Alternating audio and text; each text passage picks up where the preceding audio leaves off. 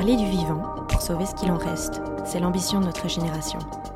Dans ce podcast, je donne la parole aux acteurs du changement, ceux qui croient et agissent en faveur d'une transition écologique et sociale, ceux qui brisent les codes et créent la société de demain. Je m'appelle Laurie, je suis l'hôte d'Epicéa et j'espère que ces conversations révéleront en vous le chemin du possible. Si le podcast vous plaît, n'hésitez pas à donner une note sur Apple Podcast ou Spotify et à le partager sur les réseaux sociaux ainsi qu'à vos proches. Et maintenant, je laisse place à l'épisode. Bonne écoute Bonjour à toutes et à tous. Aujourd'hui, je reçois Aline Florin, alias Curtis, à mon micro. Aline est professeure de français, mais elle anime également un compte Instagram dédié à tout ce qui touche de près ou de loin à l'écologie. Dans cet épisode, on a parlé zéro déchet, végétarisme, militantisme, mais aussi comment intégrer une vie de maman à tout cela. Aline est devenue au fil du temps une amie qui m'est chère, mais je dois dire que j'en ai encore beaucoup appris sur elle pendant cette conversation. J'espère que cela vous plaira. Bonne écoute. Bonjour Aline et bienvenue sur le podcast. Je suis ravie de te recevoir aujourd'hui. Salut et merci beaucoup de m'accueillir. Ben avec plaisir. Euh, on va commencer comme je le fais d'habitude. Donc tu peux te présenter euh, dans les mots qui te paraissent les plus justes. Donc je m'appelle Aline. Dans la vie de tous les jours, je suis enseignante et euh, à côté de ça, je suis aussi créatrice de contenu dans toute la sphère green.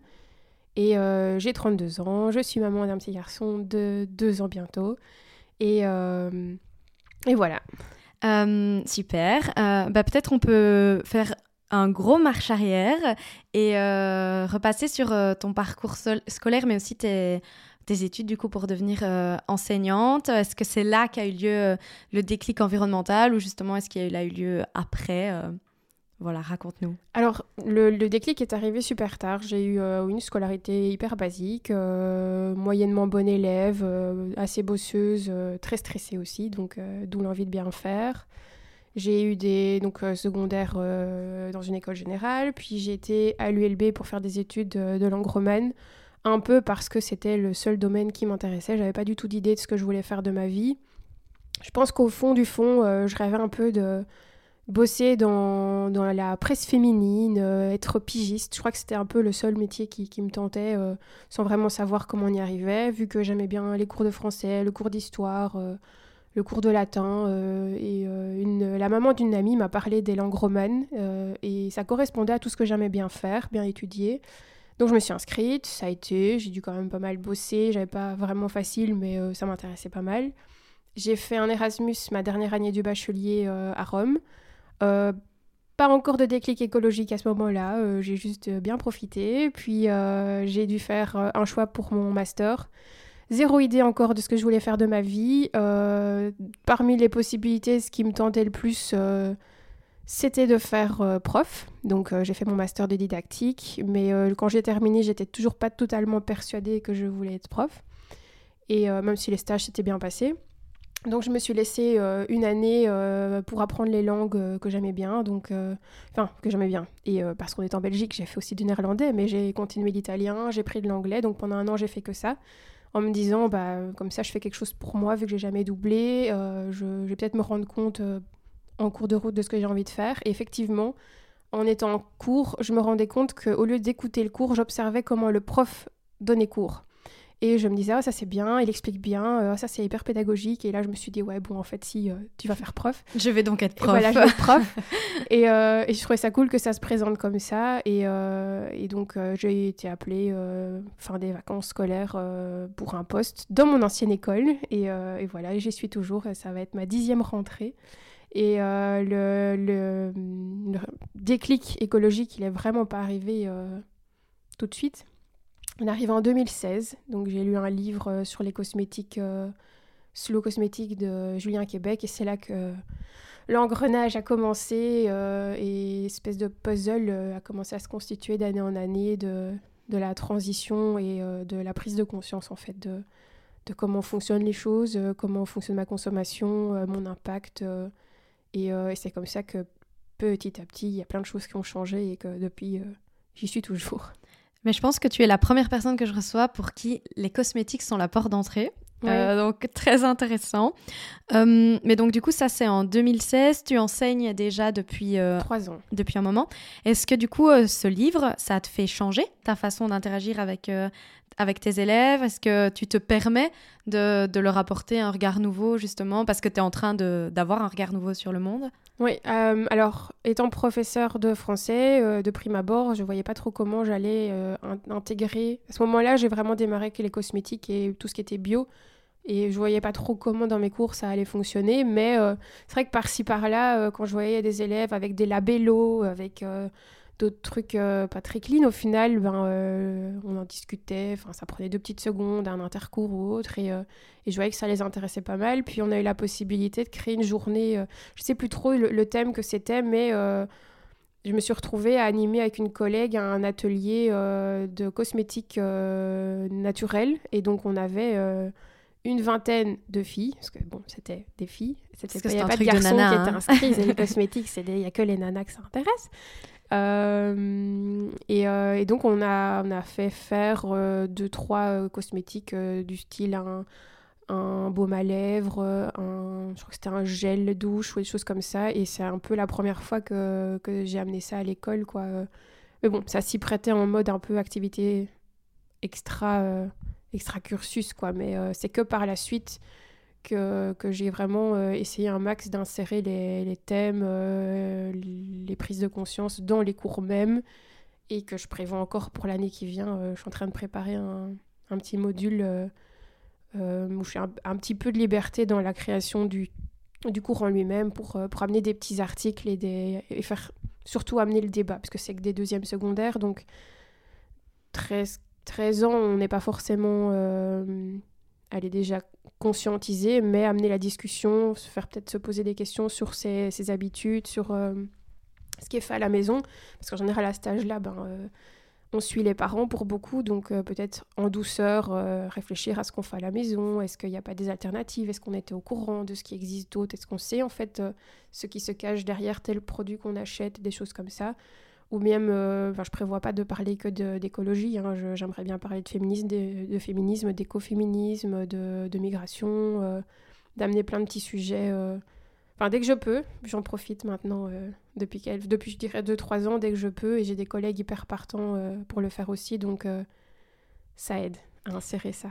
Et justement, je vais rebondir là-dessus. Est-ce que tous les collègues sont partants? Comment c'est pris en 2016 quand tu commences justement? Parce que en 2022, on peut imaginer que c'est quand même un peu mieux accepté. Mais est-ce qu'en 2016 déjà c'est le cas? Et est-ce que les collègues sont tous enthousiastes ou, est-ce qu'ils se taisent? Ou est-ce que justement, je vois ta tête qui change? Est-ce qu'ils sont plutôt réfractaires? Bah, Ce qui me vient surtout à l'esprit, c'était de... Enfin, j'avais proposé un donc d'habitude, on organise des activités de Noël. Avec le Covid, ça s'était un petit peu décalé. Et j'avais proposé d'aller voir euh, avec les 15-18, on va dire, je parlais dans âge, donc il y a des Français qui nous écoutent, parce que si on parle d'années euh, d'école ouais, belge, ils vont rien comprendre.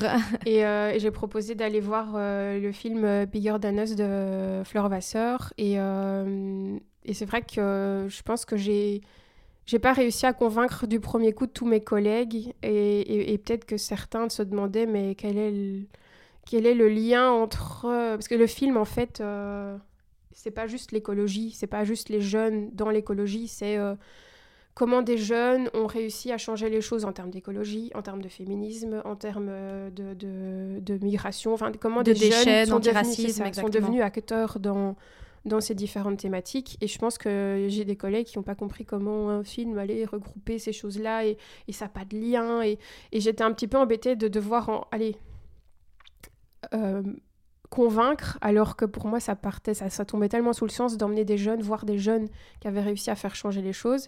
Mais après, voilà, je pense que la personne, une fois qu'elle a eu vu le film, euh, ça a été compris, quoi. Donc, vous avez bien vu On ce film On a été voir le film, ouais. Alors, évidemment, c'est parfois un peu embêtant parce que euh, c'est un film qui est pas forcément facile parce que ça montre que ben, en fait les choses vont pas bien, euh, qu'il y a des gamines de 10 à, à 12 ans qui tombent enceintes euh, en Ouganda parce que les choses font que le mariage était, beaucoup trop tôt, les mariages forcés, qu'il n'y avait pas de droit pour ces, jeunes filles et que par exemple le film montre une, jeune fille qui a réussi à faire changer les choses elle avait à peine 16 ans. Enfin, je trouve ça dingue de faire reculer l'âge du mariage dans son pays.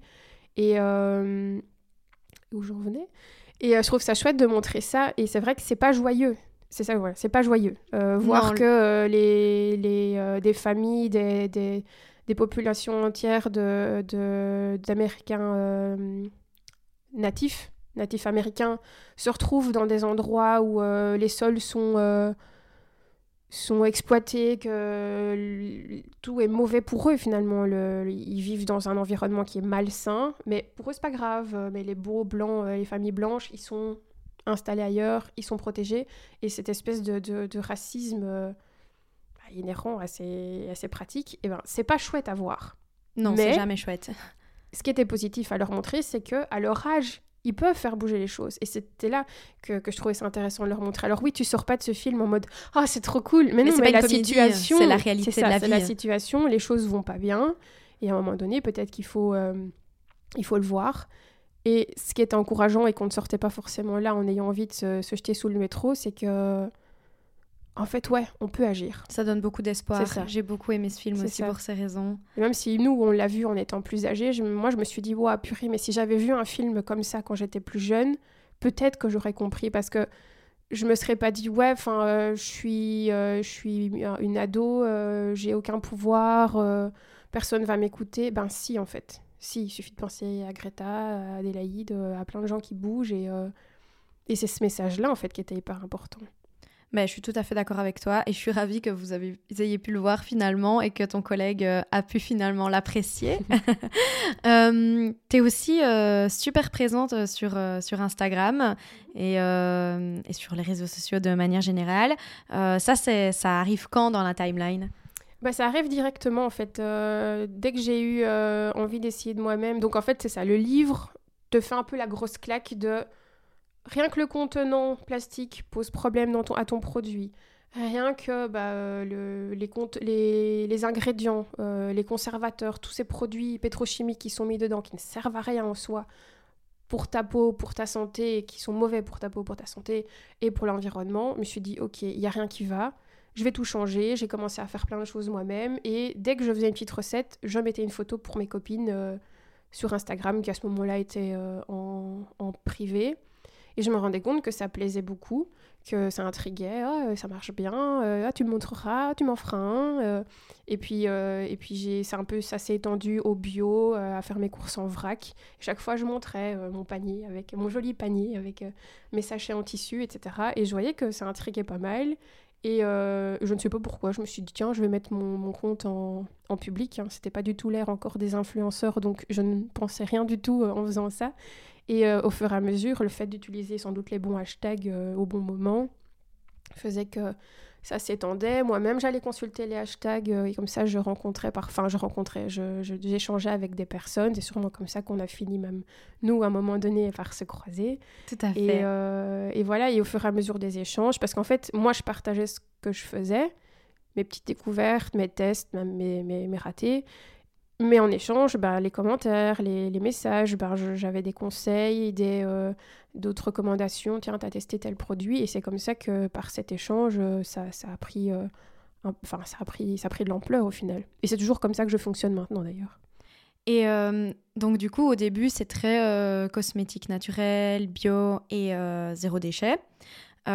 Mais actuellement, tu parles toujours de ces sujets, mais tu es plus orienté vers du militantisme, c'est vraiment du contenu plus engagé. Tu parles d'entreprises problématiques, de campagne, de la protection des animaux, de, l'environnement au sens large, mais aussi ben, des personnes. Euh, comment on adapte euh, un contenu qui initialement est plutôt euh, individuel à quelque chose de beaucoup plus collectif tel que le militantisme? Ouf. mais je pense que c'est de se rendre compte que on arrive à toucher des gens et que mais en fait c'est nous aussi on change. Enfin c'était d'abord effectivement sur de la cosmétique du zéro déchet.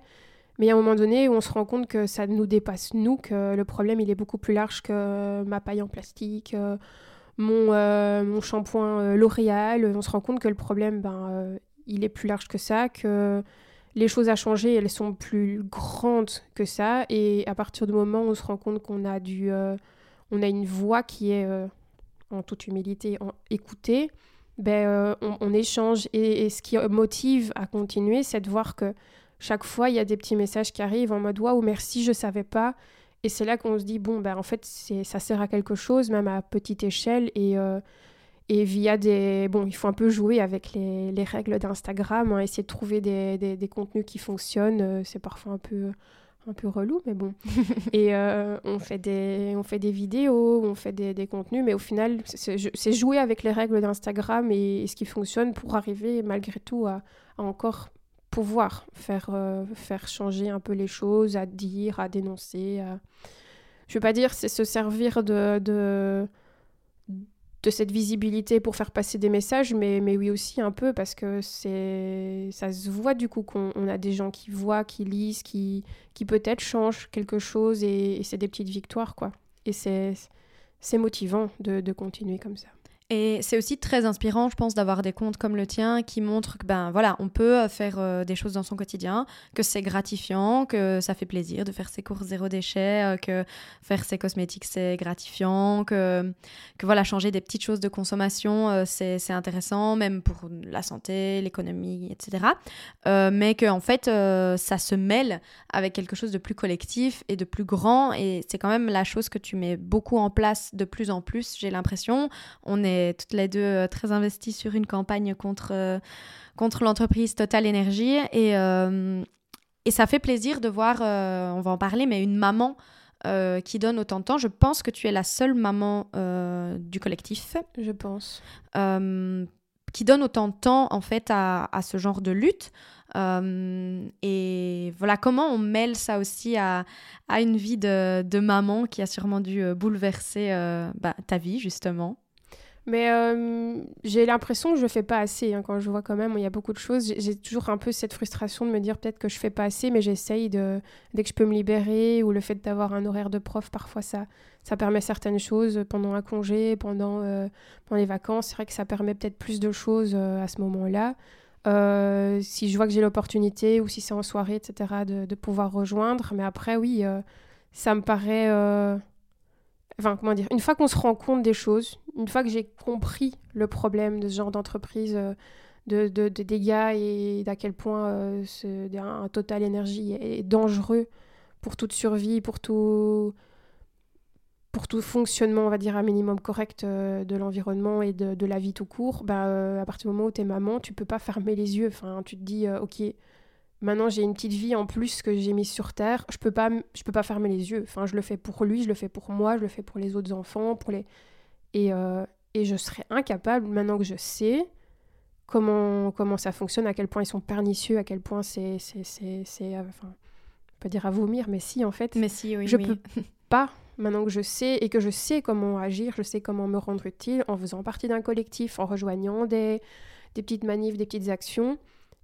c'est comme si je me sentais, euh, enfin, je ne vais pas dire obligée, hein, parce que je le, fais, euh, je le fais aussi pour moi, mais je ne saurais pas euh, ne rien faire. J'ai besoin de me rendre utile et, et d'accompagner, de, de, de, donner de mon temps, de donner un peu de visibilité aux différentes pétitions, campagnes.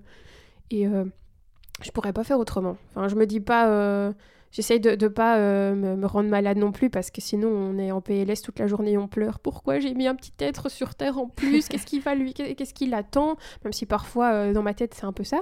Mais euh, et donc voilà, pour pas céder à cette panique de, de, pleurer 24 heures sur 24 en mode mais qu'est-ce qu'on a fait? Qu'est-ce qu'on leur a fait hein? Parce qu'il n'y a pas que le mien, il y a tous les autres enfants, les, les, les enfants à venir.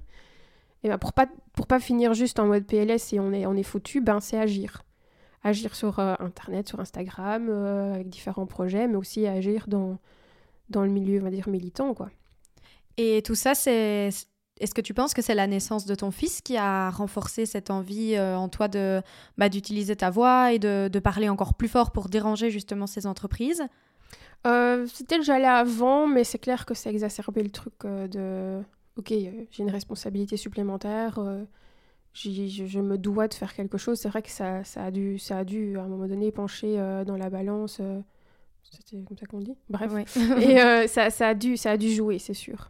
Et euh, du coup, la naissance d'un enfant, voilà, quand on a un mode de vie, parlons même juste simplement de toi de manière individuelle, euh, quand on a un mode de vie engagé, écolo, comment on accueille comme ça l'arrivée d'un petit enfant qui, bah, qui arrive avec son lot de consommation, de déchets comment, comment on fait euh, ben, en fait, euh, nous, comme on était déjà, on va dire, dans, ce, mode de consommation, dans, le zéro déchet, tout ça, on y était déjà.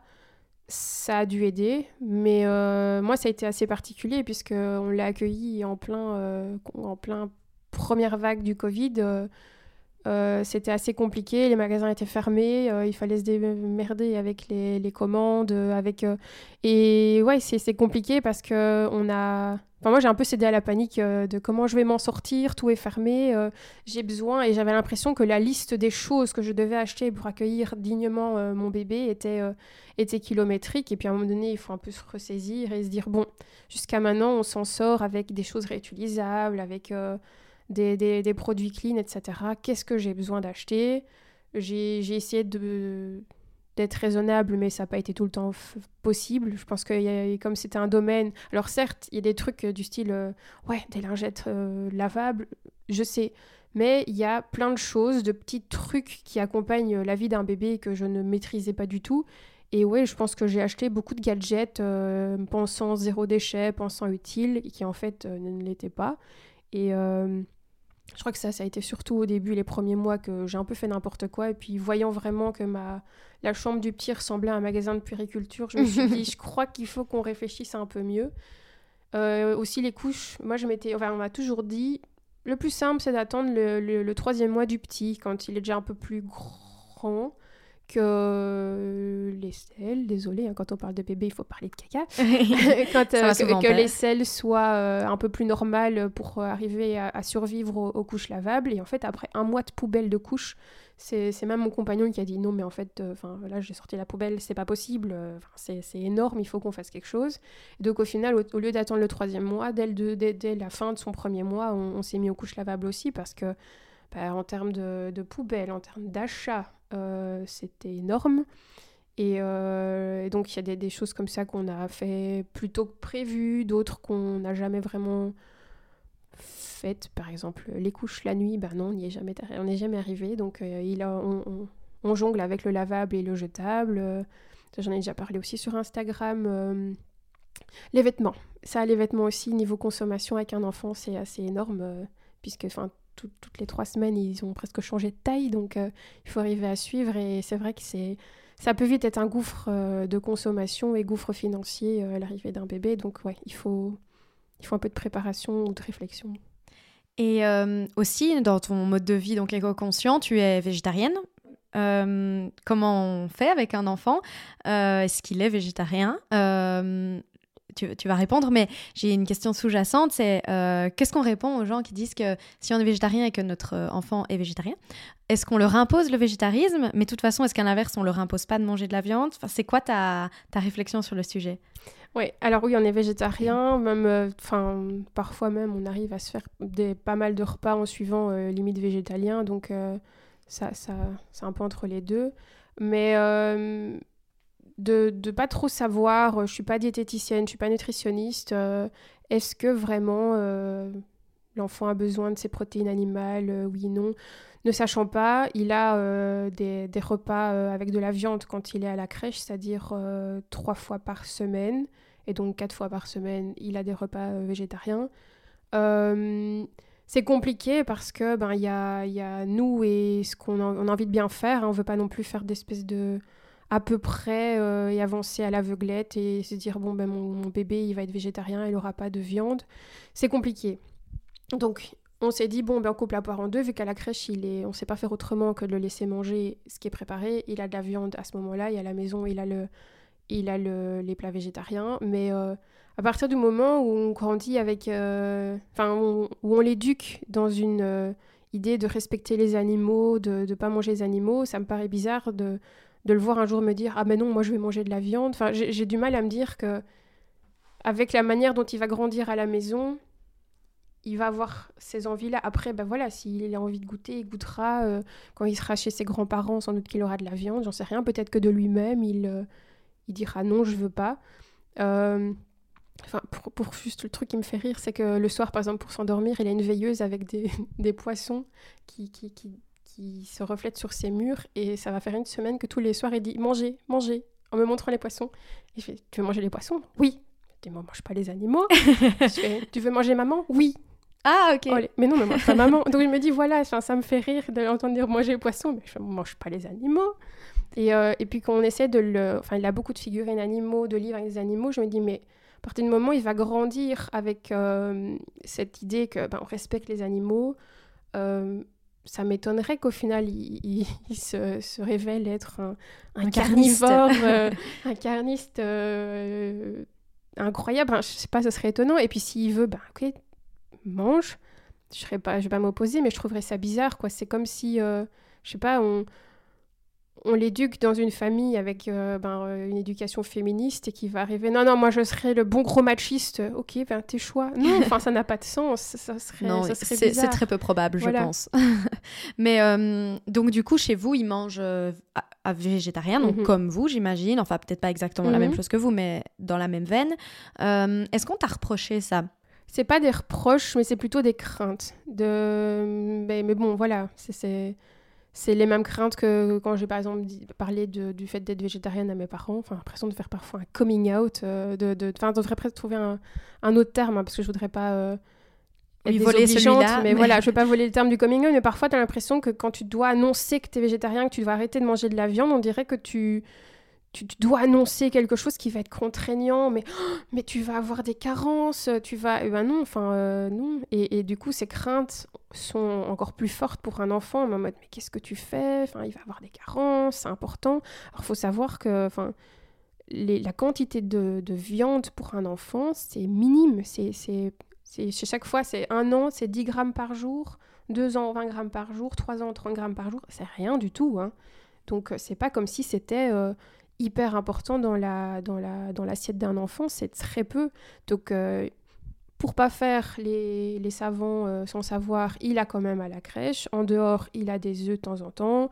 On a du tofu, on a du sétan. Enfin, Il a quand même des protéines bien qui sont il végétales. c'est inévitable. Avec les, les légumes, c'est inévitable. Donc, euh, je m'inquiète pas.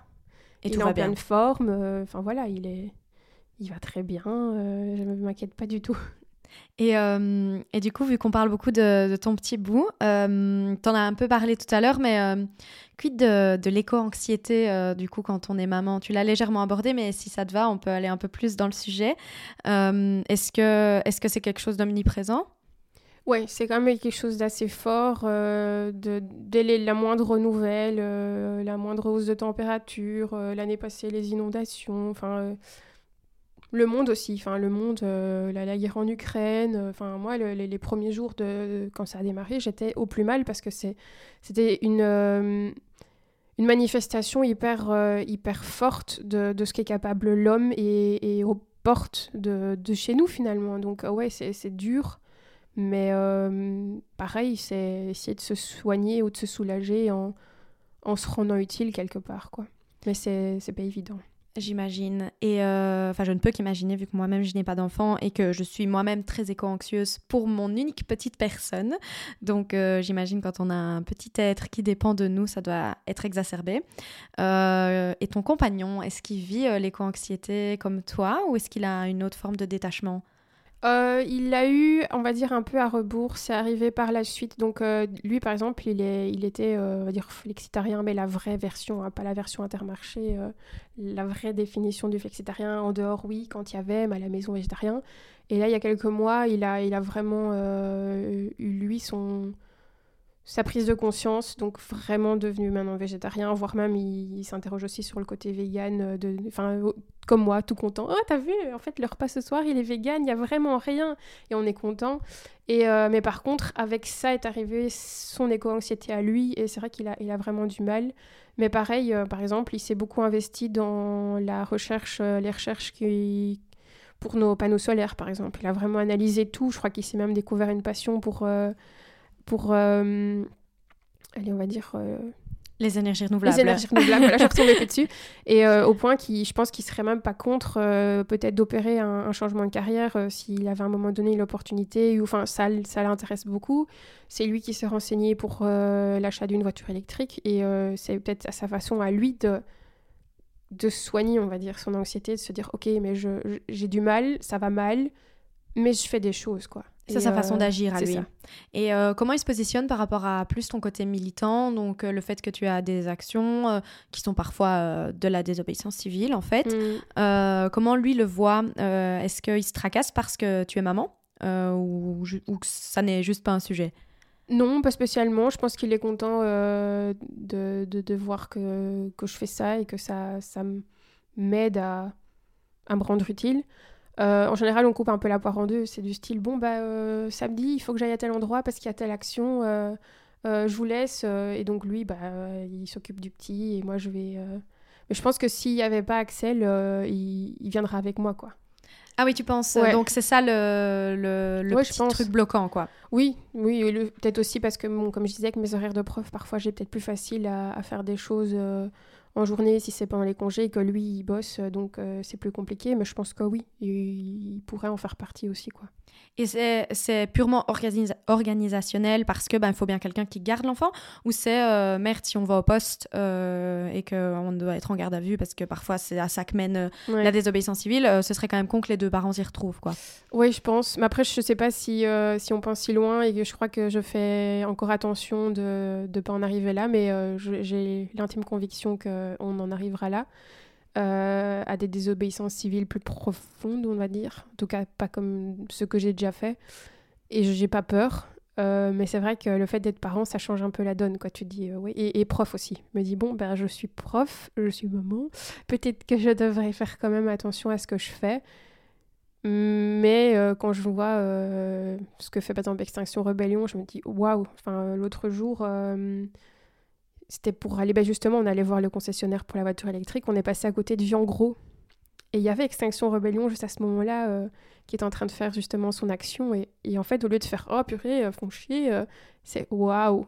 Moi, je suis en admiration et j'aimerais avoir ce courage parce que, allez, on fait des posts sur Instagram, on motive les gens, on fait des trucs on, fait des petites manifs, mais j'ai l'impression que c'est l'étape d'après qui va être inévitable. Quoi. Après, tu as déjà un peu franchi cette étape. Euh, tu as toi-même été confronté à la police euh, récemment euh, pour bah, de la légère désobéissance civile. C'est ça. mais clairement, oui, l'étape est déjà à moitié franchie en fait. oui, c'était un contrôle d'identité parce que ben on essayait de, de, se faire entendre, on va dire contre total. Mais euh, ouais, non, j'espère que ça ne dépassera pas, on va dire, le contrôle d'identité parce que bon, je suis quand même. Je me dis, c'est ça, je suis bon, je suis maman, je suis prof, peut-être que peut-être qu'il faudrait pas. Euh, T'aurais peur pour ta carrière de prof, vraiment? Ben, je me dis, si, si je reste dans la même école et que je n'ai pas un moment où je dois euh, refaire un. Comment dire Un CV, un, extrait de casier judiciaire. ça va, mais je me dis, bon, purée, si jamais à un moment donné il faut changer, ou alors est-ce que. En fait, c'est vraiment un questionnement que je n'ai pas encore approfondi, est-ce que, est que ce serait embêtant ou est-ce que ce serait finalement quelque chose d'hyper... Enfin, je vais pas dire c'est positif d'avoir fait ça et d'avoir un... Bah, en un sens, oui, ça veut dire que tu es consciente du système pourri dans lequel on est et que tu te rebelles contre et finalement, on attend un peu des profs qui, bah, qu'ils éveillent et qu'ils éduquent les enfants, donc euh, pourquoi pas? Mais est-ce que est-ce qu'en face, les, les personnes euh, qui, qui, justement sont pas du tout euh, engagées ou ou éveillées à, tout ce problème, je me demande quelle, quelle, quelle vision aurait un, tu vois, un, un chef, bon, chef d'entreprise là pas, vu que ce serait des directeurs d'école, mais je me demande quelle, quelle, image ça donne pour un prof. Je suis curieuse. Je, je vais peut-être qu'un jour je serai confrontée à ça, je ne sais pas. Je, je me rends bien tu viendras nous expliquer. je me rends bien compte qu'il y a un moment donné où tu euh, t'as beau parler, t'as beau essayer de faire les choses et que ça ne bouge pas, t'as cette espèce de désespoir qui qui peut, je pense, et, je comprends du coup en fait, ces, actions Greenpeace que je voyais quand j'étais petite, euh, à se, mettre des drapeaux. Euh, le long des, des, énormes bateaux de pêche, des choses comme ça, ces, ces actions que je voyais plus jeunes et que je me disais, oh, mais ils sont un peu tarés ces gens. Je les comprends maintenant et, euh, ça change beaucoup de choses, effectivement. Je sais pas, peut-être que ma route un jour m'amènera à mettre des drapeaux euh, sur les façades de, bâtiments, j'en sais rien. Euh, peut-être. Ben, je, je, pense que je te le souhaite pour compléter ta carrière d'activiste. euh, je vais peut-être revenir sur le côté euh, plus euh, Instagram parce que c'est un peu ton canal de prédilection pour faire passer toutes ces idées justement. Comment tu joins le côté capitaliste des partenariats bah, d'Instagram en fait, hein, parce que c'est un réseau qui a pour but ben, de faire consommer et ben justement ton côté plus éco-conscient qui lutte contre la surconsommation, contre, contre le capitalisme en fait. Comment tu t'inscris dans ce modèle-là euh, J'ai beaucoup de mal à accepter plein de trucs. Enfin, euh, je... je pense qu'en mode... Euh, enfin, je sais pas si c'est vraiment considéré comme un partenariat ou plutôt simplement une collaboration vu que ce sont des sortes de liens affiliés. J'essaye de parler de choses que j'utilise moi-même, du style Casidomi par exemple. Comme c'est, ça va faire peut-être bien six ans que j'utilise, que je suis client de leur e-shop, ça me paraît normal d'en parler et et c'est ma manière de montrer, ben voilà, pour, euh, pour arriver à pallier, pallier le problème de trouver des, des produits végétaux pour mes menus, ben j'ai par exemple mes courses sur ce, ce site-là. Et c'est... Pour moi, c'est pas pousser à la consommation, la surconsommation, à partir du moment où c'est déjà des choses que j'utilise moi-même.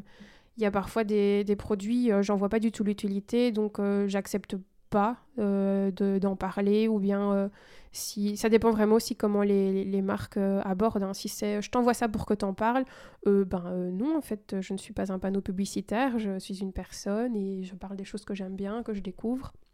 Donc ça dépend.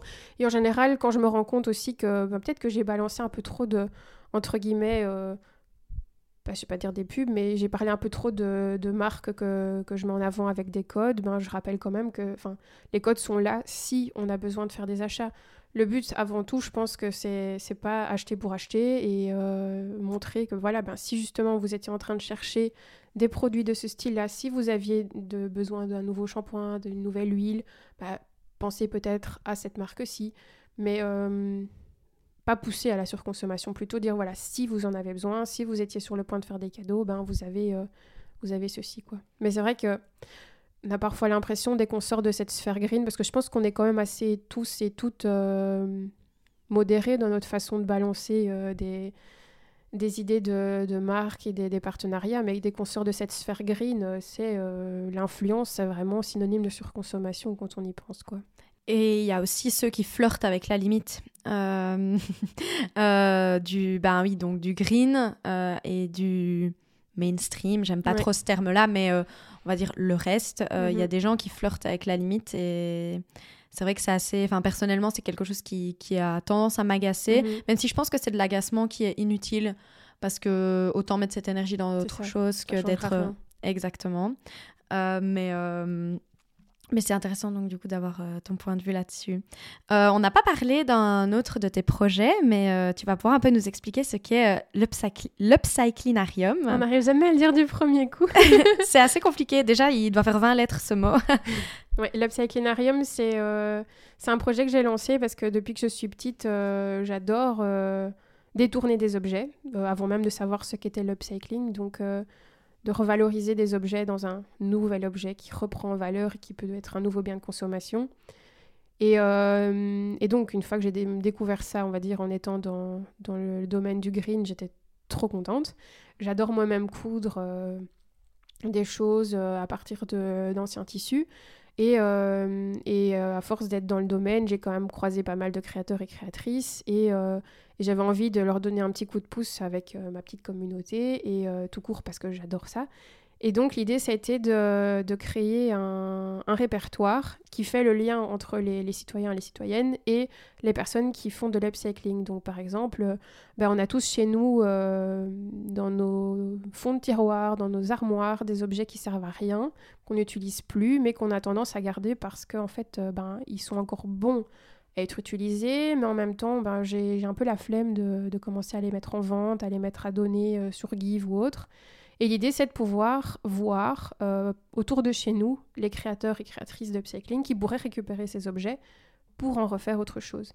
Et donc l'idée du répertoire, c'est de voir euh, par localisation autour de soi, ben voilà, par exemple, j'ai un édredon à donner, j'ai un vieux meuble de mon papy, de ma mamie, qui est beau, mais qu'on n'en fait rien, qui n'intéresse personne parce qu'en fait il est un peu vieillot, eh bien je pourrais voir que telle et telle personne euh, va pouvoir le récupérer, le retaper, en refaire un autre objet ou l'améliorer et le revendre. Donc c'est une forme de, petite contribution à l'économie circulaire.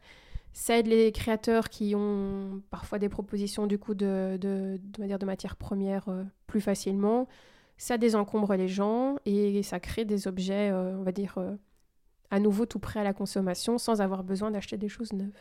Ben, c'est génial. Personnellement, j'adore ça. j'adore euh, le concept. je ne sais pas pourquoi personne n'y a pensé avant toi, en fait. Euh, ça, quand tu as sorti le projet, je me suis dit, mais ça tombe sous le sens. Euh, et même moi, donc des fois, j'ai des choses à donner, c'est plus du textile. Euh, et du coup, je l'utilise pour voir ben, à qui ça pourrait servir. parce que sinon, on a les réflexes de base, du style les petits riens, Oxfam, la Croix-Rouge. Et c'est déjà très bien. mais, mais en fait, il y a des petits créateurs qu'on pourrait, qu'on pourrait aider mhm. avec ces dons également. Et je pense que c'est important d'y penser. Peut-être pour terminer, euh, une question un peu plus perso. Comment, euh, donc là, on a parlé de toutes les choses que tu fais, donc euh, de l'action sur Instagram, de l'action des campagnes en présentiel, donc des actions sur le terrain, ton projet Upcyclinarium, j'ai réussi à le dire. donc beaucoup de choses. à côté, tu es prof, tu es maman. comment ton entourage voit tout ça?